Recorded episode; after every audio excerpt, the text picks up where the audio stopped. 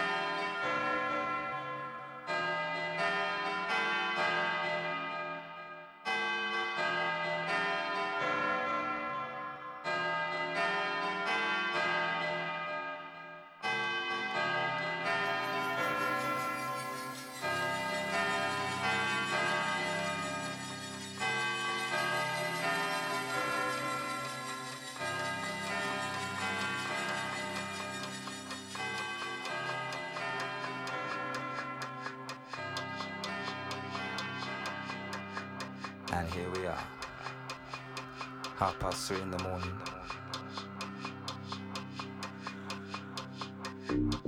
I can't get no sleep. sleep.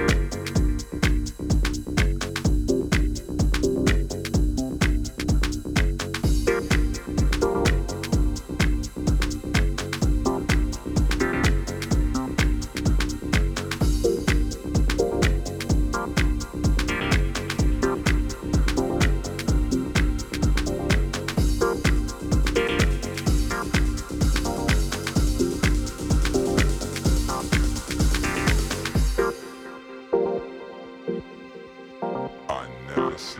yes, yes.